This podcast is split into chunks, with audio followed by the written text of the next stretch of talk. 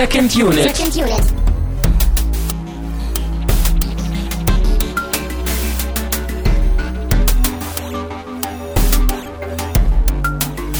Herzlich willkommen zu einer weiteren, zu einer neuen Mini-Unit. Mini-Unit ist ja hier bei Second Unit das Format, was kein Format hat.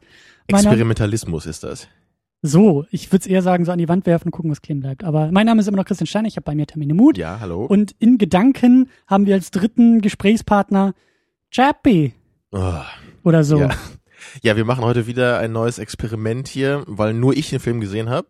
Und äh, Ich glaube auch auf der ganzen Welt hast nur du den gesehen, weil der am Boxoffice jetzt ziemlich gefloppt ist. na immerhin. Ähm, ja, erstmal äh, vielleicht noch mal kurz so äh, sorry für die lange Pause. Wir hatten terminliche Schwierigkeiten und viel zu tun beide, deswegen Ja. haben wir jetzt mal eine Woche ausfallen lassen. Ja. Ja, auf unsere alten Tage, da werden wir jetzt ein bisschen schludriger. Früher wäre uns das nicht passiert. Früher mussten auch äh, Teile von uns keine Masterarbeiten schreiben. Das äh, erschwert auch einiges Ja, momentan. aber jetzt gut. sind wir da und äh, dann gleich jetzt mit einer extra Mini-Unit als Entschädigung. Dann passt das ja. Ja. Ich frage mich aber, ob wir entschädigen mit dieser Mini-Unit, weil den Eindruck, den du mir von einem Film vermittelt hast, du warst sehr euphorisch über diese Mini-Unit, weil du diesen Film unbedingt zerreißen willst. Deswegen weiß ich nicht, ob das jetzt die Entschädigung ist. Ich meine, ich, ich fand den Film wirklich furchtbar, aber das soll auch nicht heißen, dass ich jetzt alles an dem Film wirklich furchtbar fand. So ist es nicht. Ne, Hast du mir nicht erzählt, nur, dass du null Punkte gegeben hast? Das habe ich schon, aber eher, weil halt die Sachen, die ich nicht mochte, wirklich für mich so offensive waren, dass ich es einfach nicht ausgehalten habe und halt auch teilweise wirklich mit dem Gedanken gespielt habe, das Kino zu verlassen sogar. Also auch eher eine persönliche Null. Quasi. Ja, also objektiv kann man vielleicht drei Punkte geben, würde ich sagen. Und äh, persönlich schön. wäre es dann, ja, der Hassfilm so. Ja, bevor wir einsteigen, sollen wir vielleicht noch ein, zwei Sachen klären. Äh, wir werden spoilern, aber erst ein bisschen später.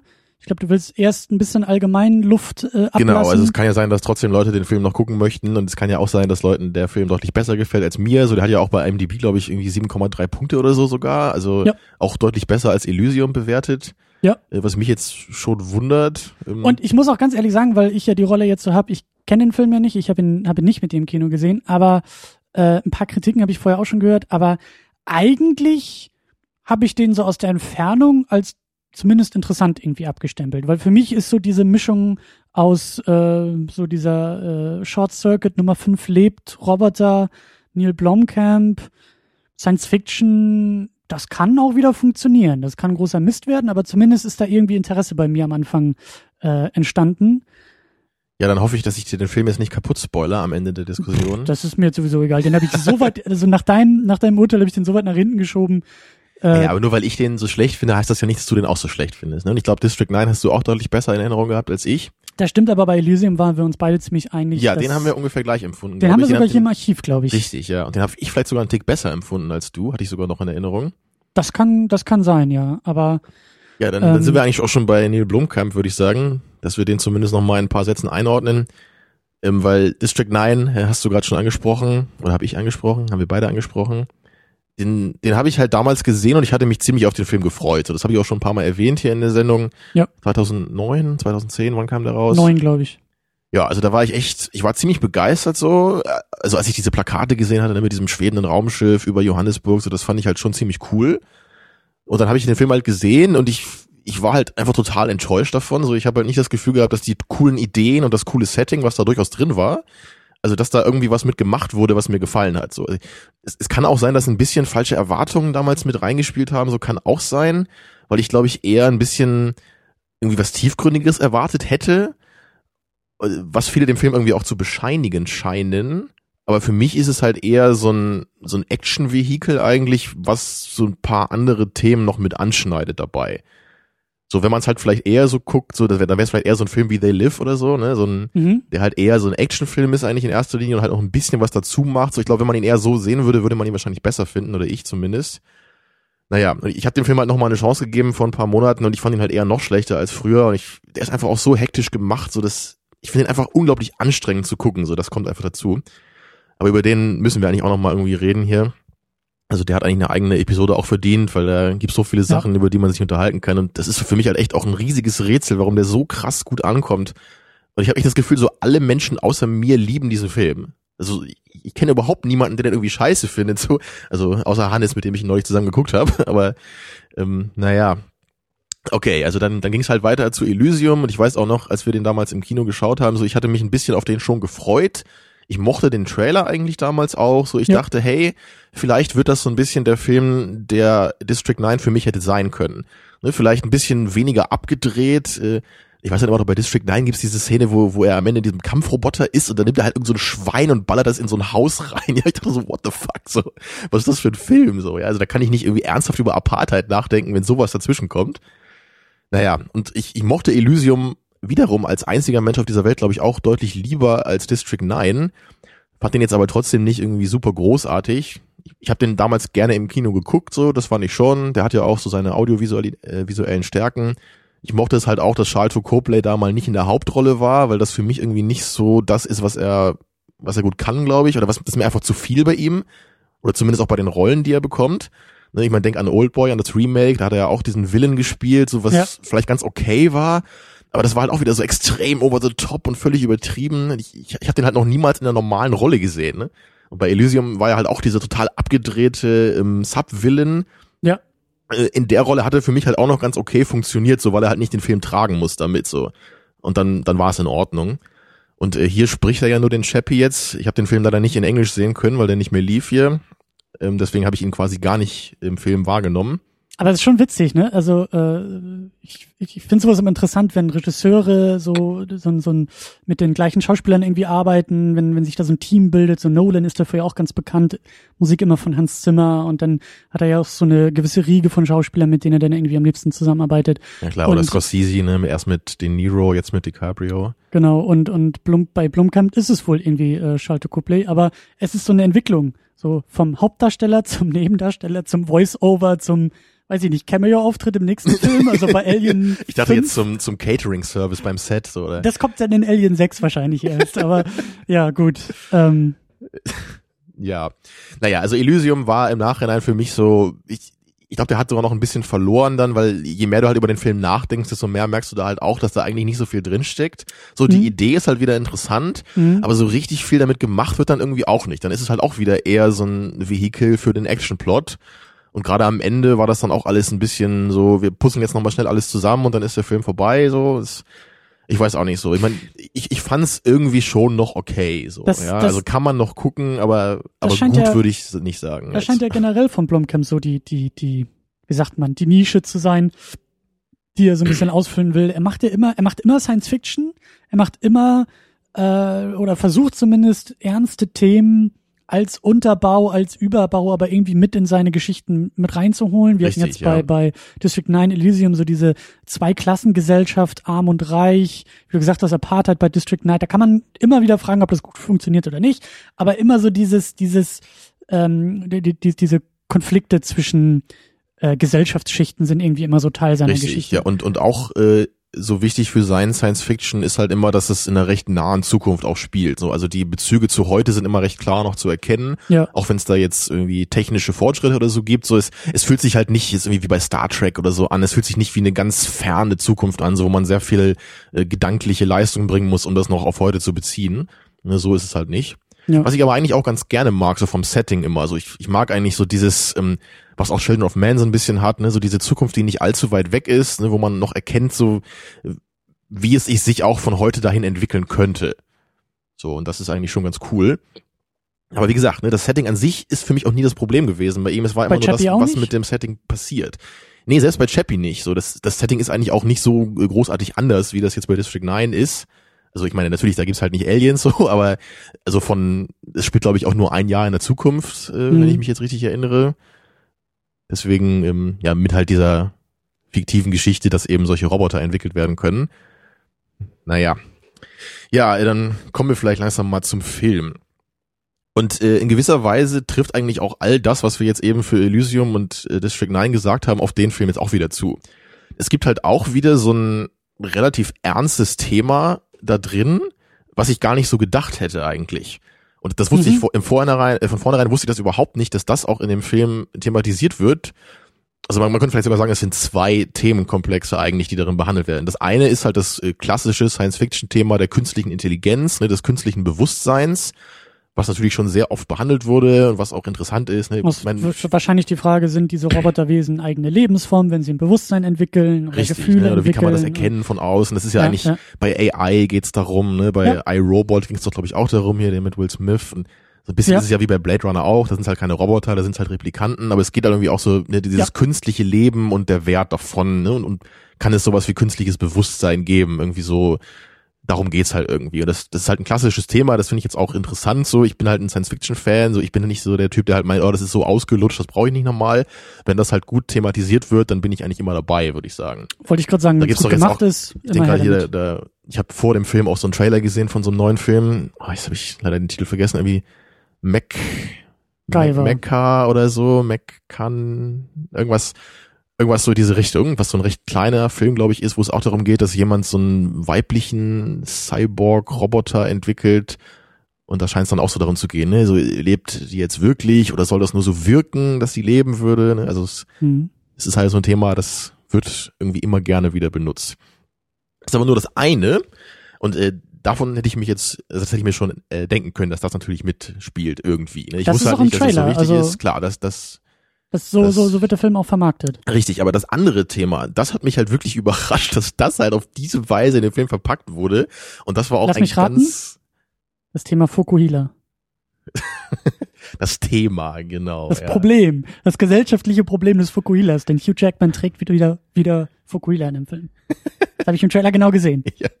Ich dachte, das wäre seit den äh, 80ern oder 90ern überwunden, das Problem. Ja, das dachte ich auch. Und kaum kommt es wieder zurück in der Science Fiction. Da denkt man, man ist als Gesellschaft weitergekommen und dann, ne, gutes Science Fiction Ja. denkt immer zum Nachdenken. Naja, fast. Ne? Es geht so. halt um äh, elterliche Beziehungen im Grunde. Oder es geht halt um, um das, das Verhältnis von Kindern und Eltern. Und das Ganze halt auf eine extrem irre Weise verpackt, nämlich durch diesen Roboter. Mhm. Ähm, ja, und äh, da sollte ich vielleicht nochmal vorne anfangen, wie es dazu kommt. Aber wir haben noch mal kurz äh, noch ein paar Schauspieler, glaube ich. Ne? Hast du sogar extra die Mühe gemacht, die hier rauszuschreiben? Ähm, genau, wir haben neben Neil Blomkamp als Regisseur haben wir ihn auch wieder beim Drehbuch und äh, Mhm. Terry Tetchell auch dabei, der irgendwie bei District 9 mitgeschrieben hat, bei Elysium nur in den Credits äh, unter vielen Dank irgendwie auftauchte und jetzt hier auch wieder beim Drehbuch mitgeschrieben hat. Also so ein, so ein wie sagt man, Go-To-Guy von Blomkamp, die schon zusammengeschrieben Mhm. haben. Dann haben wir erwähnt, Charlotte Copley im Original als Chappie, äh, Dev Patel als Dion Wilson, Ja, Hugh Jackman als Wolverine, Den- als Vincent Moore. Ja, ja. Aber Dave Patel kennst du vielleicht auch noch aus Slumdog Millionär? Nee, aber aus äh, The Newsroom kenne ich ihn. Slumdog Ah, ja. Millionaire habe ich nie gesehen. Ja, äh, muss man jetzt nicht unbedingt gucken, aber ich fand den schon ganz nett. Und äh, ja, also daher kenne ich ihn nur. Ich weiß nicht, ob ich ihn sonst noch mal irgendwo gesehen habe. Naja, und Ja, Hugh, gesagt, Jackman, äh, kennt man immerhin schon aus ein paar anderen Rollen, ja. Und er hatte auch eine sehr merkwürdige Rolle hier in dem Film. So, Also am Anfang ist Ja. es noch so, selbst im Trailer wirkt das alles ein bisschen merkwürdig. Also abgesehen von Fukuhila, der sehr suspekt ist, aber so dieses ganze also ich, also am Anfang Guy, mochte oder? ich, genau, aber am Anfang mochte ich ihn noch schon so in der Rolle, so dass das ging halt. Aber das wurde halt immer überzogener im Laufe des Films. So, da gibt's dann später auch noch so ein, zwei Szenen, da möchte ich auch gleich noch mal drauf kommen. Also am Ende ist er halt wirklich, da ist er halt so wirklich der absolute Comic-Villain, ja, also völlig übertrieben. Also da, da, hätte jetzt eher so Jack Nicholson als Joker reingepasst in die Rolle, die er dann da hat. Was ja aber auch nicht ungewöhnlich für Blumkamp zu sein scheint, ne? Dass er gerne mal in diese, gerade so im dritten Akt irgendwie in diese sehr comichafte, also es war bei Elysium doch genauso, dass sie alle dann irgendwie angefangen haben. Also es fehlt irgendwie nur noch der kleine Finger Richtung, Richtung Mundwinkel, so Dr. Evil-mäßig und dann äh, Ja, ja, er schlägt da immer ein bisschen über die Stränge dann. Ja. Und zu guter Letzt haben wir noch Sigourney Weaver als Michelle Bradley, die ja bald mit Blomkamp zusammen äh, den nächsten Alien macht. Ja, was ich von der Idee halten soll, sollte klar sein, aber naja, mal gucken, was dabei rauskommt. Ja, mal gucken, was dabei rauskommt, aber Aber ich muss vorher mal den vierten Alien-Film sehen, weil ich den nämlich noch, auch noch nie geschaut habe. ich wollte gerade sagen, äh, das Franchise ist eh schon ruiniert, also kann da eigentlich nichts mehr, nichts mehr schiefgehen. Ja, und Prometheus 2 wird ja, glaube ich, auch gerade gemacht, ne? Irgendwie so Mhm. parallel werden die beiden Filme gemacht. Also Ja, ja, Shared Universe. mal gucken, was da kommt, ja. Weißt ja, wie das läuft heutzutage. Mhm. Ähm, genau. Und dann äh, sind da irgendwie noch zwei Leute, von denen du meintest, die müssen unbedingt auftauchen. Ja, weil das im Grunde die Credits. Hauptcharaktere sind, in Ninja Weise. als oder? Ninja und Joe Landy, Wisser als Joe Landy oder so. Genau, das ist doch dieses Hip-Hop-Duo aus Südafrika auch, ne? Oder diese, Ja. die Antwort, oder wie heißt das? Irgendwie so. Ich habe keine Ahnung, wer das ist. Also die kommen aus Südafrika und haben so einen deutschen Namen, oder wie? Ich weiß es auch nicht. Naja, ich, ich weiß halt nur, dass die die Musik auch gemacht haben für den Film und eben in diesen beiden Rollen sind. Es, natürlich ist Chappie irgendwie die Hauptfigur, Mhm. aber danach sind's halt schon die beiden.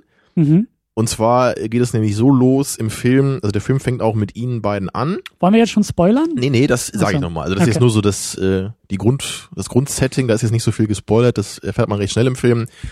So, der Film geht halt los, dass die beiden in so einem Van, glaube ich, irgendwo abhauen. Die haben gerade so ein Ding gedreht, ne, sind halt so zwei übertriebene Möchtegern-Gangster. So auch, schon, mit- auch schon so comichaft? Total, schon? ja. Okay. Also sie hat zum Beispiel so eine rosafarbene Uzi und er hat so ein gelbes AK-47 okay. und die haben auch irgendwie immer so völlig irre äh, Sachen an und er hat so ein Penis-Tattoo auf dem Bizeps und, und sie hat so ein extrem geiles Shirt an, muss ich sagen, äh, manchmal zumindest und da steht halt vorne drauf so, you don't need no big tits und dann siehst du auf der Rückseite, if you have dead ass.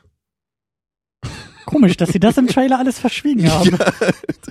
Also ich meine, das ist so ein bisschen der, der Tone am Anfang des Ich- Films. Es ist halt extrem überzogen und, und diese Gangster sind halt alle wirklich so völlig überdreht.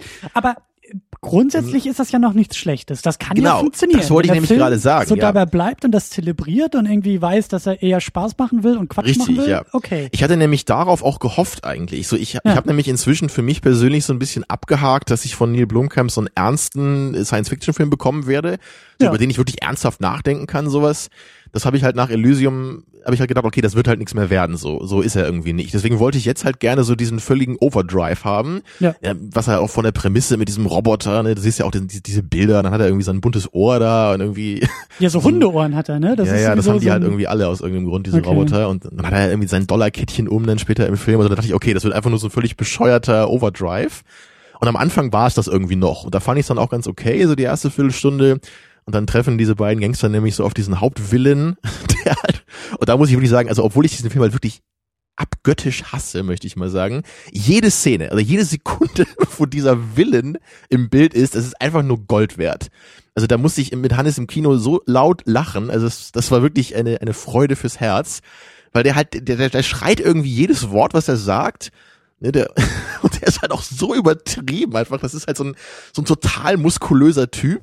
Also stell dir so Tom Hardy vor, in, Mhm. in nochmal doppelt so muskulös so und dann Also, auch so mit über, Rock? über, äh, also übervoll mit Tattoos und riesigen Maschinengewehr und Bazooka und so. Und dann, äh, ja, dann kommen die halt zu ihm und er ist halt sauer, weil sie irgendwie verfolgt wurden von der Polizei und dann gibt's halt große Explosionen und so weiter und so weiter. Naja, also haben die halt ordentlich Ärger dann mit, mit dem Willen und er sagt ihnen dann, okay, ich gebe euch jetzt eine Frist, so, ihr habt jetzt diesen scheiß Überfall vermasselt, ich will irgendwie in, weiß ich nicht, in zwei Wochen oder so will ich von euch dieses ganze Geld wieder haben, was ich eigentlich von euch jetzt hätte bekommen müssen. Ja, so dann hauen sie halt ab und überlegen sich, okay, wie machen wir das jetzt, ne? Weil es gibt ja diese neuen Polizeiroboter, das ist ja so dieses Setting des Films, ne? Diese neue Polizeieinheit aus diesen, ja, Chappies sind's nicht, aber ne, Chappie ist halt einer davon, Mhm. dieser Roboter. So, und sie überlegen sich, Das okay. ist tatsächlich wie bei Nummer 5 der Fall. Nummer 5 war auch so ein, so ein Militärroboter Genau. eigentlich und das ist ja wirklich auf Comedy auch gemacht, der Film. Der will irgendwie eher unterhalten, der will ist witzig halt sein. ein, und niedlicher Lustiges. Kinderfilm, Genau. ne, der Hot Circuit so. Und dafür funktioniert er auch ganz gut so. Ich Genau. fand den ganz nett als Kind, habe ich auch schon ewig nicht mehr gesehen natürlich. Naja, jedenfalls, äh, sie, sie äh, fassen dann diesen Plan. Ich muss das jetzt ein bisschen abkürzen hier, Mhm. ne, mit dem, weil wir nicht so viel Zeit haben, heute ist ja keine richtige Episode. Sie wollen jedenfalls dann von diesem Entwickler, dieser Roboter, der von Dave Patel gespielt wird, wollen sie, wollen sie halt entführen und dann wollen sie gucken, okay, hat der irgendwie was, um diese Roboter abzuschalten, damit wir halt irgendwie einen Überfall machen können auf irgendwas, ohne von diesen Robotern ähm, gestört zu werden. So, und gleichzeitig hat dieser Dave Patel den unglaublichen Drang, einen dieser Roboter zu entwickeln, der ein wirkliches Bewusstsein hat und eben nicht nur so eine künstliche Intelligenz, ne, sondern ein nicht, bisschen nicht nur mehr. stupider Polizist, nicht nur stupides äh, ausführendes Organ, sondern mit eigenem Bewusstsein, mit eigenem. Und da, da muss ich ganz kurz noch, äh, diese eine Szene Film war nämlich äh, einfach unfassbar furchtbar, wo er dann, da sitzt er zu Hause, ne, und er, er meint so, okay, ich arbeite jetzt seit drei Jahren daran, dieses künstliche Bewusstsein zu entwickeln, aber es klappt irgendwie nicht. Und dann bringt ihm sein Hausroboter einen Red Bull, er trinkt das Red Bull, ja, und danach schafft er es, dieses künstliche Bewusstsein zu entwickeln. Ist ja auch klar. Verleiht ja auch Flügel. Also das war nicht mal mit Product Placement, das war wirklich ein Werbespot, so zwei Minuten im Film. So, trink Red Bull, erfinde das künstliche Bewusstsein. So, ja, danach geht er halt zu Sigourney Weaver, die Chefin dieses Konzerns. Sie sagt, nee, das wollen wir hier nicht, die Roboter funktionieren gut, ne? macht einfach so weiter wie bisher. Dann ist er natürlich traurig Und dann geht's los. Er schnappt sich nämlich Chappie, der noch nicht Chappie heißt, der einfach nur so ein Roboter ist. Der wurde bei so einem Einsatz beschädigt, soll eigentlich verschrottet werden. Er schnappt sich den bei Nacht und Nebel, äh, äh, verfrachtet ihn in seine Karre. Gibt ihn Red Bull. Genau, und dann wird er lebendig. Ne? Ja. nee, er, er will halt dann irgendwie abhauen mit diesem Roboter und dann versuchen, seine künstliche Bewusstseinsgeschichte da reinzubauen. So, aber als er das machen will, wird er halt zufällig gerade von diesen beiden Gangstern entführt. Das heißt, er hat Chappie gerade hinten im Kofferraum, ne, das Ah, sind okay. einfach die Teile Okay. von den Dingen. Mhm, mhm. So, und dann geht eigentlich der Hauptplot des Films los. Ne? Sie, sie entführen ihn dann, er ist dann bei denen in dieser, in diesem Versteck in so einer alten Fabrik und dann sagt er ihnen halt, ey, es gibt halt nicht irgendwie so eine Fernbedienung, um diese ganzen Roboter abzuschalten. Das Einzige, was ich euch jetzt hier anbieten kann, ne, wenn ihr mir eine Waffe an den Kopf haltet, ist, dass ihr diesen Roboter, den ich halt gerade programmieren wollte, dass ihr den halt dann irgendwie bekommt und dann kann der euch helfen. So, und dann sind sie halt damit einverstanden. So, und dann geht's halt los. Und ungefähr 50 Prozent des Films ähm, befassen sich jetzt damit, dass dieser Roboter sein eigenes Bewusstsein bekommt, ja, und dann wacht er quasi auf und ist halt wie so ein ganz kleines Kind. Das ist doch süß. Das ist doch Ja, wie bei Wally. total Wenn niedlich, Wally mit, dem, genau. mit dem Staubsauger äh, und so. Und es geht jetzt halt die ganze Zeit darum, wie diese, wie diese beiden blöden Assi-Gangster jetzt diesem Roboter irgendwelche Sachen beibringen wollen. Also, da muss er halt irgend so ein Bild malen, weil sie das halt irgendwie toll findet, wenn er sowas lernt. Und er, äh, der Ninja, der will natürlich, dass er dann halt immer nur die, die äh, lernt, wie man Waffen benutzt und halt irgendwie Leute ähm, verprügelt oder sowas. Aber er will das natürlich nicht, weil er so ein ganz niedlicher Roboter ist. Ne, und, und, und er wird halt auch so von Sekunde eins halt total anthropomorphisiert. Also nur weil er ein künstliches Bewusstsein haben soll, muss er sich für meinen Geschmack nicht sofort wie so ein kleines Baby verhalten. Und dann, also das, das, das Lächerliche ist dann halt auch, das, sind halt, das, das wird halt total melodramatisch gemacht dann auch. Es wird halt nicht so auf eine völlig absurde Weise gemacht, so, also Mhm. manchmal, aber Also dann das heißt, zwischenzeitlich ist es wieder so total emotional. Das heißt, da geht schon los, dass der Film sozusagen durch die, durch die eigenen äh, Gänge schaltet und von überdreht äh, mit irgendwie Penistatur auf dem Bizeps und wir nehmen uns hier nicht ernst, hingeht zu, wir machen uns jetzt Gedanken über den Menschen, über kleine Kinder, über das Lernen, Genau über das, das, ja. Menschsein. Und das ist einfach so, das, damit kann ich nichts anfangen mit dieser Mischung. Mhm. Und das ist halt auch ein unglaublich großer Stellenwert des Films. Ich habe es wirklich als 50 Prozent empfunden. Mhm. Das, das spielt dann immer nur in dieser Fabrik und dann, dann machen sie da irgendwie mit Chappie rum. Ja, dann kriegt er irgendwie ein neues Spielzeug oder oder dann, dann nehmen sie ihn irgendwo mit hin und er soll dann irgendwie Gangster-Sachen lernen und dann erzählen sie ihm halt irgend so einen Scheiß. So ja, äh, die Leute, die haben deinem Vater das Auto geklaut, deswegen musst du es ihm jetzt zurückklauen und so. Mhm. Ne, und dann, dann bringen sie ihm halt bei, wie er so cool Hip-Hop-mäßig läuft, hängen ihm seine Dollarkette um. Und das soll halt wahrscheinlich dann irgendwie auch so grotesk und irgendwie lustig sein, aber ich fand's halt einfach nur total dumm und offensive, so als ich mir das angucken musste. So, hier ist der Roboter mit der Dollarkette und er macht jetzt den Hip-Hopper-Gang. Haha. Mhm. Das ist so, oh, ey, ich meine, das, das trägt für mich einfach keinen Film, sowas. Und erst recht nicht, wenn halt dann zwischendurch dann immer so kommt, so, die, die Yolandi, ne, die, die verliebt sich dann halt so ein bisschen in ihn, so als ihr Kind, und dann will sie ihn immer behüten, und der Ninja ist natürlich so der äh, Dra Draufgänger-Gangster, der halt ihn nur instrumentalisieren will, und dann streiten die beiden sich dann drüber, oh, du kannst doch Chappie sowas nicht antun, der ist doch unser, unser Junge, so ungefähr. Mhm. Und sie Mhm. kennen ihn halt irgendwie zwei Tage in dem Film. So, sie kriegen diesen Roboter und zwei Tage später äh, haben sie halt irgendwie diese, da dachte ich halt fast so Heulkrämpfe oder so, weil, weil der so komische Roboter halt von ihrem Freund da scheiße behandelt wird. Mhm. Es ist halt so ein Dünnpfiff einfach. Ah. Naja, und so langsam müssen wir dann mal ins Spoiler-Territorium vordringen. Mhm. Und damit habe ich auch nicht so viel gespoilert eigentlich, weil das ist so relativ schnell klar im Film auch, dass es so in diese Richtung gehen wird. Aber ich sag ne? ja, der Trailer suggeriert was komplett anderes. Der deutet das so ein bisschen an, aber es ist irgendwie, Also hätte ich das halt auch gewusst, ich weiß nicht, ob ich mir den Film angeguckt hätte. So, das, das ist halt sicherlich auch für mich persönlich jetzt noch ein größeres Problem gewesen als für andere wahrscheinlich. Aber ich kann halt wirklich nur sagen, diese, dieser gesamte Aspekt des Films, der hat mich halt wirklich überhaupt nicht interessiert und mich nur angeödet und aggressiv gemacht. Hm. Ich will einfach nicht sehen, wie zwei vollkommen unsympathische Charaktere, die als übertriebene Cartoon-Gangster eingeführt werden, Mhm. wie die jetzt plötzlich Mhm. emotionale Konflikte bekommen, was sie mit diesem Roboterkind in Anführungsstrichen machen sollen. Ne, Und wenn man eben dadurch dann auch merkt, so, okay, das soll halt wieder so eine Art Metapher ne, auf, wie ich eben schon sagte, auf Eltern- und Kindbeziehung sein. Da siehst du halt, okay, ne, die, die beiden Eltern ziehen so an verschiedenen Strängen, sie wollen ihr Kind in andere Richtungen erziehen. Ja, und das Ganze Aber- eben total grotesk verpackt. Ich So. wollte gerade sagen, für mich klingt das eigentlich schon alles interessant. Ähm, auch so dieses, dieses, also das stellt ja dann mal in diesem Science-Fiction-Genre das Thema Leben in der Künstlichkeit, Menschsein in der Künstlichkeit ja relativ neu, weil es so diese, diese auf, also diese, diese Kindermetapher irgendwie mit einführt, also dieses Gedankenspiel ja durchspielt, so wie der Mensch sozusagen aufwächst, müsste dann eben auch der künstliche Mensch aufwachsen. Ja, aber das ist Aber- ja wieder das Ding, das, das sind wir bei AI gewesen von Spielberg. Ne? Darum geht's ja da auch. Da holen sie sich Ja. ihren künstlichen Jungen und so. Und ich, ich mochte die erste Hälfte von AI immer ganz gerne. So am Ende wurde das halt völlig irre da, ne? Ja, dass er ja. dann irgendwie, dann Und wacht er ja kitschig. irgendwie tausend Jahre später wieder auf und Ja. sowas, ne? Genau. Und halt völlig kitschig und das hat, hat den Film für mich kaputt gemacht. Mhm. Aber so das, äh, das erste Drittel, erste Hälfte fand ich immer ganz cool bei AI, weil da wurde das auf eine für mich ernstzunehmende Weise thematisiert. Aber hier kann ich einfach nichts Tiefgründiges draus ziehen, weil es halt total abgefahren und absurd ist und halt mit, mit dieser Hip-Hop-Mentalität vermischt ist. Es ist halt einfach nur lächerlich dadurch. Mhm. So habe ich es zumindest empfunden. So, ich, ich weiß halt nicht, ob Leute das irgendwie auch ernst nehmen können dabei. Also Und- ich kann es halt nicht. Ich wollte gerade sagen, und lass mich da, bevor wir in Mhm. den Spoiler gehen, diese eine Frage nur stellen. Ähm, siehst du denn das, also für dich ist das große Problem, oder wie, also woran scheitert der Film genau dabei? An der Umsetzung oder an der grundsätzlichen Idee? Dass du sagst, die grundsätzliche Idee ist schon irgendwie so Schwachsinn, dass du das gar nicht irgendwie kaufen kannst? Oder sagst du, ja, ich könnte mich eigentlich auf diese ganze Diskussion einlassen, wenn sie anders in dem Film verpackt wäre? Hauptsächlich das, würde ich sagen. Also ich, Die ich würde Verpackung, sagen, also das, die, die Mischung stimmt nicht. ja, das wäre für mich das Hauptproblem. Okay. Ich würde immer sagen, bei Neil Blomkamp, bei allen drei Filmen jetzt, es gab immer interessante Themen, die da drin sind. Bei Chappie würde mich das Thema vermutlich am wenigsten interessieren von den drei Themen jetzt. Ne? Ja. Also dieses Beziehungsding.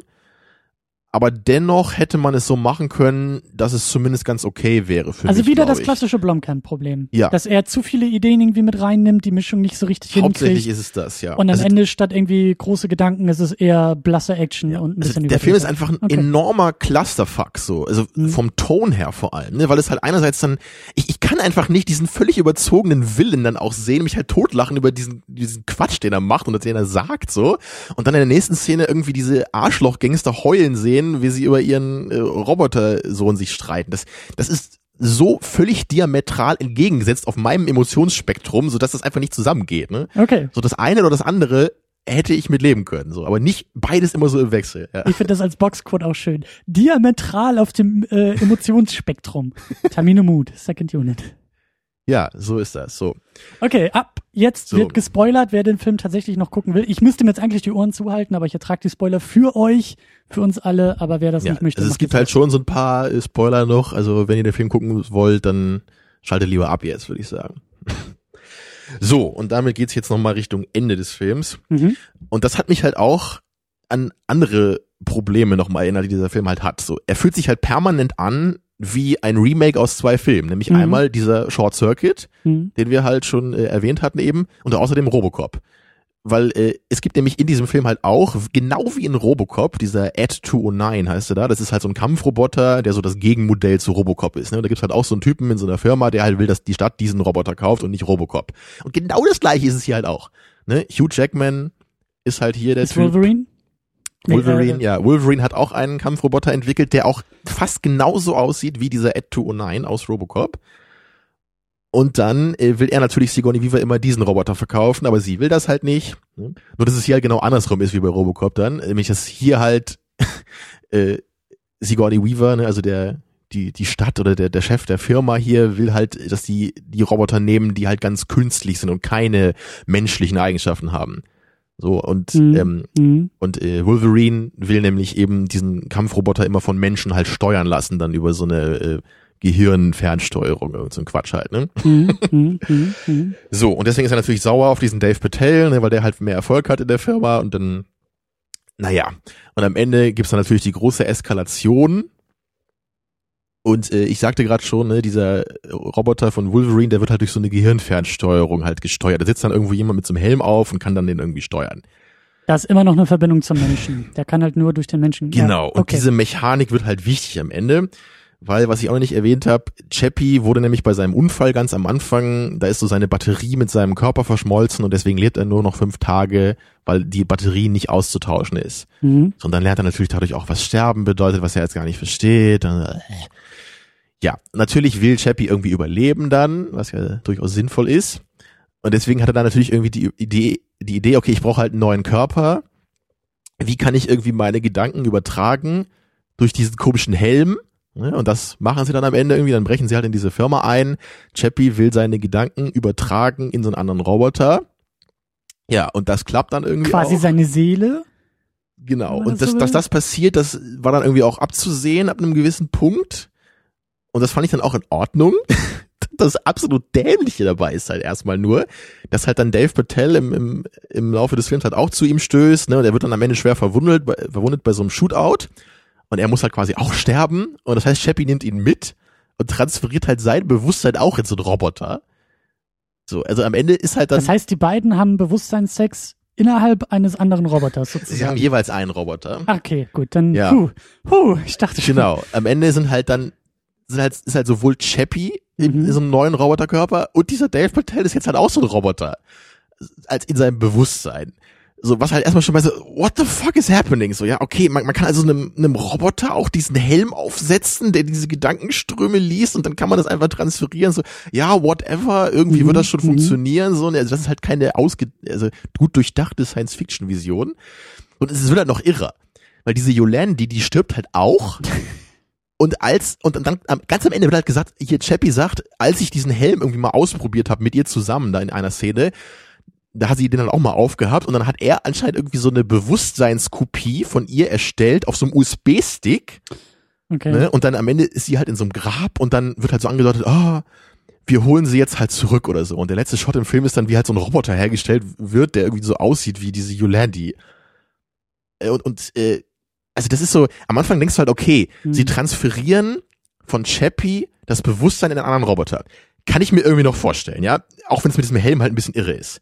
Dann machen sie es halt mit einem Menschen, was schon mal ziemlich abgefahren ist, aber es ist halt immer noch ein Transfer gewesen. Und jetzt muss ich mir vorstellen, dass irgendwie das Bewusstsein auf so einem USB-Stick festgehalten wird und dann irgendwie auch gleichzeitig mit dieser anderen Person, also obwohl sie noch am Leben ist, quasi koexistieren kann. Und dann, als sie Ah, stirbt, okay, also kann ich ja, sie ja, irgendwie ja. wieder erwecken. Ich meine, das ist doch nicht Bewusstsein so. Da haben wir halt wieder diese Frage wie bei Six Day hier mit Schwarzenegger, ne? wo dann auch äh, die, die Klone kommen und dann klonen die sich gegenseitig und hm, ist das jetzt Bewusstsein? Da ist jetzt zweimal der gleiche Typ geklont und äh, das macht halt alles nicht so richtig Sinn irgendwie. Ja, ja, und, und äh, ich vermute mal, dass der Film auch dann diesen, diesen äh, Kardinalfehler macht, all diese Themen nicht wirklich zu verhandeln, sondern einfach nur als blasse Konzepte an die Genau, Wand das zu ist am werfen Ende halt und der sagen, Plotpoint auch. das geht, das geht, das geht und du sitzt da irgendwie als jemand, der vielleicht ein bisschen versucht noch mitzudenken, der fragt, ja, aber Moment mal, die Kon also das bedeutet ja was und das gibt Konsequenzen daraus. Ja, und das wird dann in den letzten zehn Minuten alles so reingeworfen. Ja, ja, ja. Und zwischendurch siehst du halt immer wieder Wolverine in seinem Kampfroboter, wie er halt wild lachend dieses Ding steuert und Chappie umbringen will. Ja? Hm, Da hm, zerballert hm. er halt alles und alles explodiert und er macht so, Hahaha, ich werde diesen Roboter umbringen, ah, ich liebe es und so. Und ich war halt voll auf seiner Seite auch, muss ich dazu sagen. Ich wollte die ganze Zeit, oh, bitte bring ihn einfach um, ich will, dass so eine riesige Granate aus diesem riesigen Kampfroboter einfach in Chappie einschlägt und er alle tausend Stücke zerspringt. Mhm. Das war meine emotionale äh, Haltung dabei. Ja, aber natürlich ist es nicht so. Ich habe auch echt vergessen, was mit Hugh Jackman passiert, denke ich gerade. Stirbt er eigentlich am Ende? Ich Kann er ja nicht, er ist ja Wolverine. ja, Regenerationskräfte, ja. Ich habe es echt vergessen. Es ist eine Woche her, dass ich den Film gesehen habe. Ich habe keine Ahnung, was mit ihm passiert am Ende. Ich war aber noch im Oder er Kino. geht zum Friseur. Tja.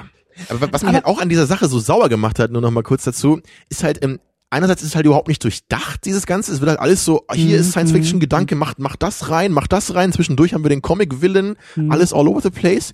Und außerdem ist es halt genau das gleiche wieder wie bei District 9 in gewisser Weise. Weil da verwandelt sich ja auch äh, Ja. Charlton Copley im Laufe des Films in dieses Alien, was ich halt auch für eine extrem dämliche Idee halte, weil es so ist so, guck mal, wir machen eine Metapher. Er wird jetzt quasi einer von ihnen.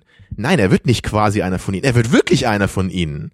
So, das ist dann keine Metapher mehr. So, es ist halt so mit dem äh, erhobenen Holzhammer, wie du immer sagen würdest. Mhm. Ja, und hier ist es jetzt genau das gleiche wieder. Guck mal, äh, wir sind jetzt auch quasi wie Chappie, weil der Typ ist jetzt auch in einem Roboterkörper. Ich wollte gerade sagen, weil wir So. auf so einem USB-Stick jetzt Genau, oder der, ja. der Mensch ist jetzt auch auf so einem USB-Stick und kann wieder gebaut werden in einem Roboter. What the fuck is happening? Aber das meine ich halt. Ich, so wie, wenn, wenn du das erzählst, das, das klingt ja durchaus interessant. Das klingt ja nach großen Ideen. Das klingt ja nach wirklich guter Science Fiction, die halt eben genau solche Fragen ja auch manchmal stellt. So äh, äh, Richtung Blade Runner hast du ja auch schon ge- angedeutet. Ne? So, was heißt Mhm. es jetzt überhaupt irgendwie zu leben, Mensch zu sein? Das sehen wir ja an diesen Replikanten. Das ist ja eigentlich das ganze Thema des Films. Der, der, der baut ja zwei Stunden darauf hin, dass äh, äh, äh, die Nummer da auf dem Häuserdach und und und die die Poesie sozusagen, die auf einmal durch diesen künstlichen Menschen möglich ist. All den ganzen Quatschkram, den du ja so toll findest an dem Film und den ich ja eigentlich äh, egal. Aber was ich sagen will ist, ich höre da so raus, dass der große, das große Problem jetzt hier bei Chappie eben ist, dass er all diese Sachen eben nicht ausformuliert, eben nicht zum Thema macht, sondern wie du sagst, in zehn Minuten als Plotpoints einfach nur schnell abhandelt und äh, dann wieder irgendwie stupide Action ist, anstatt eben, eben, genau das zu verarbeiten. Genau, einerseits haben wir dann eben die krassen Actionsequenzen, so gerade am Ende, die, die war auch ganz cool, so muss ich sagen, diese letzte Actionsequenz so wo es dann ordentlich mal zur Sache ging und dann auch blutig, wie Neil Blomkamp das ja immer gerne mal kurz macht in seinem Film, dann irgendwie Leute zerfetzt werden. Mhm. Was ich halt immer ein bisschen komisch finde, wenn ich halt einerseits dann auch Themen ernst nehmen soll und dann irgendwie Leute so splatterhaft zerballert werden auf der anderen Seite. Das ist wieder so ein merkwürdiger Ton irgendwie. Mhm. Naja. Aber so im Nachhinein so klar, wenn man das jetzt so sagt, so die Themen, die drin sind, die sind interessant. Aber du kriegst natürlich nicht so richtig den Film jetzt mit, wenn ich dir halt nur erzähle, was da eigentlich für Themen drinstecken. Nee. Weil, wie ich schon sagte, 50 Prozent des Films sind halt ungefähr einfach nur so, Roboter macht irgendwelche blöden kind äh, Kindsachen, äh, sagt irgendwelche blöden Wörter und soll irgendwie niedlich sein dabei, was mich einfach nur extrem angekotzt hat, zu 100 Prozent. Mhm. So, das, ich kann natürlich sagen, also 50 Prozent dieses Films, den wollte ich einfach nur weg, weil es so scheiße war für mich. Mhm. So, das, das, wie gesagt, das finden wahrscheinlich andere nicht so schlimm. Ich wollte sagen, das aber, ist vielleicht eher die persönliche Abneigung, aber okay, ich, aber ich kann das halt nicht ab auf diese Weise, so, weil es einfach so, es ist halt nicht in sich irgendwie schlüssig und also tonal schlüssig. Ja. Und es klingt eben ja. danach, das ist dann auch so eine Sache, wie gesagt, ich habe den Film nicht gesehen, aber ich, ich bin auch dann, mich würde es, glaube ich, enttäuschen, wenn ich den Film jetzt nochmal gucke und merke, dass eben diese Ideen immer nur angedeutet werden. Das ist so, das ist so, es ist vielleicht auch generell ein großes Problem bei, bei Blomkamp. Das ist zumindest das, was ich bei Elysium als Problem sah, ist, ähm, wenn der Film versucht, cleverer zu sein und damit auch eben der Regisseur und der Drehbuchautor, als der Film eigentlich hergibt. Wo ich mich dann auch frage, liegt es daran, dass das Drehbuch eigentlich clever genug ist und dann im Laufe der Produktion immer dümmer wurde, damit man sagt, hey, wir wollen ja aber nur für die Popcornfresser im Kino irgendwie bunte Bilder zeigen? Oder ist es ein Regisseur, ein Drehbuchautor, der tatsächlich denkt, dass das den Leuten irgendwie gefällt und dass das als kluge Gedanken in einem Genre, das durchaus für kluge Gedanken her, äh, äh, hergeholt werden kann, dass der meint, dass das irgendwie durchgeht. So. Ja. Ja, das meinte ich ja am Anfang schon, ne? Wenn man es irgendwie mehr schafft als ich, vielleicht das Ganze halt hauptsächlich so als so ein Action-Unterhaltungsfilm zu sehen und dann irgendwie so das andere so als Dreingabe empfinden kann, dann funktionieren die Filme wahrscheinlich ein bisschen besser. Aber ich muss echt, ich kenne leider Robocop nicht, aber ich kenne äh, Nummer 5 und ich habe den als, wie du gesagt hast, Kind, Kinderfilm, ich fand den immer super, ich fand den immer süß, ich fand den immer klasse. Und der hat immer Spaß gemacht. Und auch der Film schafft es, solche Themen ja irgendwie anzudeuten, aber halt nie zu vergessen, was er für ein Film dabei auch ist. Also da geht's denn ja nicht um die große Philosophie oder um um um Ja, und da äh, geht's auch nicht Action darum, dass plötzlich Leute zerfetzt werden zwischendrin, genau. ja. Das ist ja wirklich ein ein netter, charmanter Kinderfilm und das bleibt er die ganze Zeit. Ja. Deswegen ist es auch kein Film, den ich mir jetzt irgendwie angucken muss nochmal so. Aber trotzdem ist es ja ein Film, dem, dem würde man seinem Kind irgendwie zeigen dann. So, ich will doch nicht Chappie beim Kind zeigen. Sonst, die erste das, Hälfte äh, vielleicht, ja. Äh, naja, ich weiß auch nicht. Also ich, ich weiß halt auch nicht, für wen der Film irgendwie sein soll. Ne? Das kommt halt auch dazu. So, also Science-Fiction-Fans wie ich, die sich jetzt eher für die Themen interessieren, die werden halt einfach nicht zufrieden damit sein, weil das ja. halt einfach nur so so schuhhornt ist, so alles alles reingeschmissen. Ja, ja. Und nichts halt macht irgendwie Sinn und dann gibt's noch den Red Bull Werbespot zwischendurch. Es ist halt so. Boah. Der hat wahrscheinlich also, am meisten Sinn gemacht von allen, oder? Also auf so einer abstrakten Metaebene, dass man sagt so, oh ja, okay, da sind wahrscheinlich irgendwie die fünf Millionen. Ja, ja, ne? Ja, und Chappie klaut auch PlayStation 4 einmal. Ne? Das, da war dann das andere Product Placement, mhm. aber das macht zumindest noch ein bisschen mehr Sinn irgendwie als jetzt dieser Red Bull Spot. So. Also der fiel halt völlig raus. Mhm. Naja, also ich, ich, ich weiß echt nicht. Also ich kann den Film eigentlich niemandem empfehlen. Das, das wäre jetzt am ehesten, glaube ich, noch so ein Film, so den vielleicht manche mögen, die jetzt auch so auf äh, asiatische abgedrehte Sachen stellen. Also so fühlt sich der Film für mich eher so an. Mhm. So wie so wie Snowpiercer oder so. Weißt du, so ein so irgendwie so ein möchte gern Trash in gewisser Weise, der halt überhaupt nicht ernst zu nehmen ist, aber irgendwie noch so ernste Themen teilweise anschneidet damit. Ne, also, und das ist halt genau das, was ich nicht abkann. So, ich, ich brauche halt irgendwie so eine bisschen ernstzunehmende Variante. Ich, ich brauche irgendwie, ich, ich brauche halt entweder das völlig trashige, abgedrehte, was ich durchaus genießen kann, ne? oder eben wirklich so wie Blade Runner als bestes Beispiel, das, das ruhige, das durchdachte, das, ja, das poetische, wie du es genannt hast, ne? Ja. sowas, Das funktioniert dann. Aber ich kann nicht einfach alles in so einen Film geschmissen haben. Und irgendwie macht Neil Blomkamp das anscheinend immer. Und bei Elysium für mich noch am wenigsten. Und deswegen mochte ich den noch am liebsten. Also kann man vielleicht festhalten, ähm, durchaus, ähm, na nicht typisch, aber es ist ein Blomkamp-Film. Das ist er durch und durch. Ja. Wer, wer, wer auch mehr mit den Vorgängern anfangen konnte, besonders vielleicht auch denn mit Elysium weil District, wie du sagst, District 9, da ist, da ist die Meinung, glaube ich, ein bisschen, ähm, wie sagt man, die allgemeine Meinung ist dann noch ein bisschen positiver, glaube ich, als bei Elysium, aber ähm, Würdest du sagen, dass das Fans, Fans von Blumkamp den Film gucken können, sollen? Also kannst du den vielleicht auch so ein bisschen einordnen? Meinst du, da ist irgendwie so ein, so ein, so ein Trend in seiner Filmografie irgendwie erkennbar? Also für mich ist der Trend eindeutig abwärts. So. Also das sagen ja die meisten. Ne? So, ja, für dich ich, ist ich, es ich lese so schon manchmal hier, ist, ist Blomkamp der nächste Shyamalan, so, ne, fängt mit einem, ein, zwei guten Filmen an oder was und jetzt geht's halt immer bergab so. Ich, ich weiß halt nicht so, wie repräsentativ da ich für bin, weil ich halt irgendwie alle seiner Filme nicht sonderlich toll fand und den letzten jetzt sogar richtig scheiße fand. Deswegen sage ich ja nur Äh, die Tendenz. Also auf welchem Level was wie anfängt, ist ja egal, aber geht die Kurve prinzipiell eher nach unten, eher nach oben? Also für mich gleich? war sie halt, für mich war halt Elysium ziemlich weit unten, nee, äh, District 9 ziemlich weit unten, Elysium ein bisschen weiter oben und jetzt Chappie ganz nach unten. Also das wäre für mich halt irgendwie so eine Kurve, die leicht anfällt und dann extrem abstürzt. Mhm. So, von den Ideen her, die den Filmen zugrunde liegen, würde ich halt auch sagen, dass es äh, geradlinig nach unten geht. Mhm. Von dem, von dem Setting, von der Idee, das schon. Aber von der Umsetzung her, da, da kann ich, glaube ich, irgendwie nicht so richtig was zu sagen. Es ist einfach, es, es, es wird vielleicht irgendwie Blomcampiger. Man sagt ja auch Campy. Blomcampy. Ja, Mhm. also die, die Filme fühlen sich, glaube ich, vielleicht kann man das sagen, so im, mit jedem weiteren Film, den er macht, der fühlt sich immer mehr all over the place an, irgendwie. Hm. Schade Ja. eigentlich. Also müssen wir bei Alien 5 eher ein bisschen vorsichtig Ja, sein. ich habe keine Ahnung, was da dann draus werden wird. Ich habe jetzt auch wirklich noch bei weitem nicht alle Sachen erwähnt, die ich scheiße fand in dem Film. Das können wir jetzt auch nicht mehr machen. Ja. Aber der hat halt auch zig kleine Plotholes, so was halt natürlich viele dieser Filme immer haben. ne, Das, und, und es gibt halt auch noch so, also eine Szene würde ich auch noch kurz erwähnen, die ich auch in, in vielen Reviews immer äh, erwähnt höre. Das ist nämlich so eine kleine Konfrontation dann zwischen dem Hugh Jackman Charakter und Dave Patel, ne, die ja so die konkurrierenden Entwickler sind in dieser Firma. Und dann sitzen sie halt da so beide am Schreibtisch und dann kommt halt Hugh Jackman da so rüber und macht so eine ganz lockere, freundliche Art und meint so, hey, willst du nicht mal mit mir ins Fitnessstudio kommen oder so? Dann heben wir mal ein paar Gewichte zusammen so. Und ich so, ja, okay. Ne, und dann, dann plötzlich dreht er halt völlig ab ja, und zieht so eine Knarre und hält sie ihm an den Kopf und so, ich weiß, dass du hier, dass du mich hier hintergehen willst und dass du mit deinen scheiß Robotern hier irgendwie mich in den Ruin treiben willst oder irgendwie sowas, ja.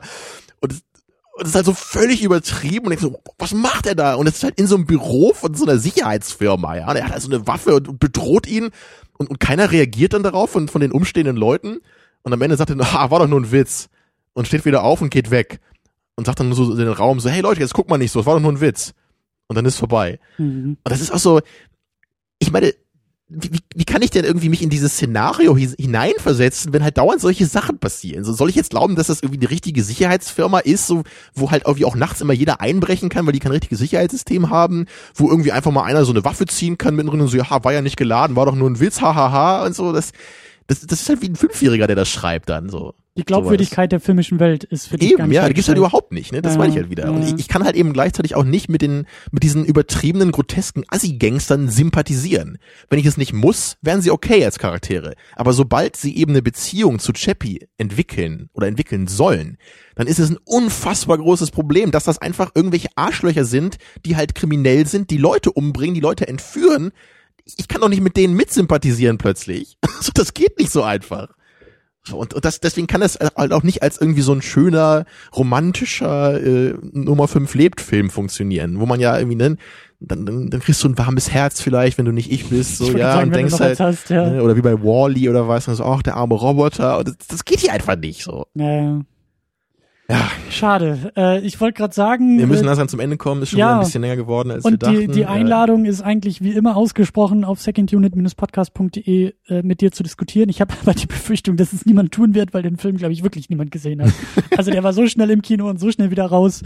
Äh, ja. Ja, wir haben ihn auch gerade noch so erwischt hier in den letzten ein, zwei Tagen, wo der lief letzte Woche. Und ja, also ich, ich möchte noch ein, ein äh, aufgeladenes Statement am Ende bringen. Make it count. Ja, weil für mich ist wirklich, oder zwei aufgeladene Statements. Das erste ist für mich irgendwie, ich, ich habe das Gefühl, dass Neil Blomkamp wirklich der overratedste Regisseur unserer Zeit ist. Der überschätzte.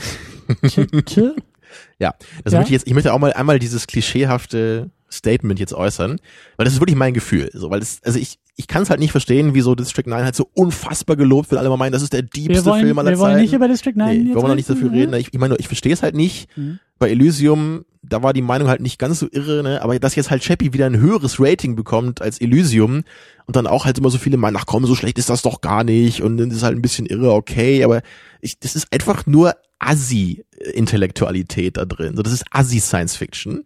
So würde ich es nennen. Okay, steile These, aber in Ordnung. Tja, also das kann Waren ich leider deine nicht beiden, anders formulieren. Und, deine beiden naja, und äh, ich kann halt irgendwie sagen, so für mich ist Neil Blomkamp so ein bisschen wie Zack Snyder, so was bestimmt viele auch nicht sagen würden, aber ich kriege irgendwie dieses Gefühl, wenn ich seine Filme gucke. Die sehen halt irgendwie gut aus in gewisser Weise, ne? die sind halt äh, das muss man halt auch sagen, also dieser dieser Chappie, wie der halt gemacht ist im Film, das ist halt super, ne? Also der Ja. ich weiß auch gar nicht, ob da überhaupt noch irgendwie Animatronics waren in manchen Szenen, ob, ob das alles aus dem Computer kommt, so, keine Ahnung. Das sieht man halt auch nicht. Das, du hast halt auch nicht dauernd jetzt so dieses Gefühl, oh, da ist jetzt der Computerroboter. So. Also es ist halt wirklich schon so gut gemacht, dass man das äh, abnehmen kann, so dass der wirklich in der echten Welt irgendwie ist, dieser Roboter. Also auf, auf so einer technischen Ebene ist der Film halt dann okay. So. Und auch die Action, die war okay gemacht, vielleicht ein bisschen hektisch geschnitten oder so.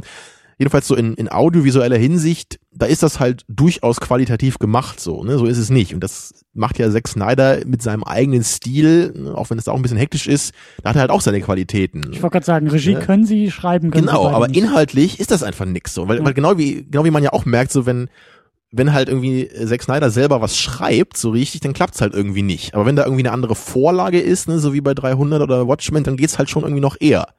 Wo er, glaube ich, bei 300 auch mit am Drehbuch geschrieben hat, ne? Aber, aber da war halt zumindest die Vorlage irgendwie schon da, so, ne? Und das, Ja. dann scheint es irgendwie zu klappen. Und gerade bei Watchmen halt, ne? Und vielleicht wäre das halt irgendwie für mich auch so, wenn Neil Blomkamp jetzt nicht immer selber seine Sachen schreiben würde, sondern wenn er, also wenn sein Stil irgendwie bei einem angebrachten Projekt irgendwie wäre, dann könnte mir das sagen, gefallen. Ich wollte gerade sagen, seine größte Schwäche sind seine Drehbücher. Oder? Das Setting ist immer cool, er filmt immer in Südafrika.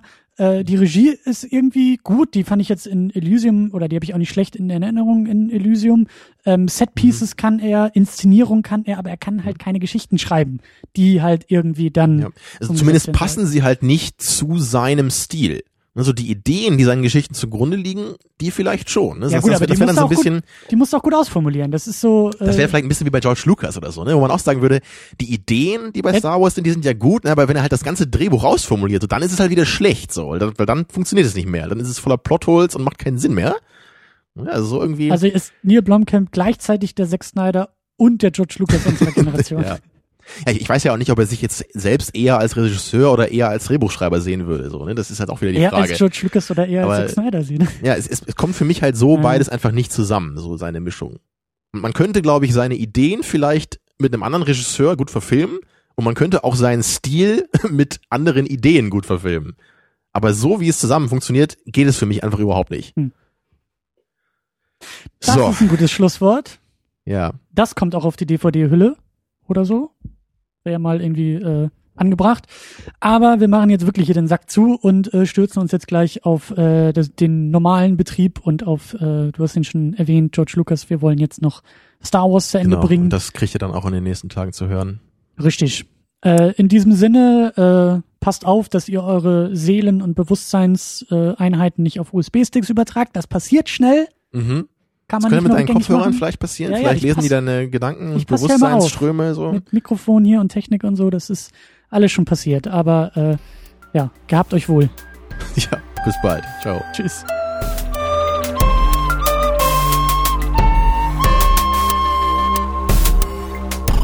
Second Unit. Second unit.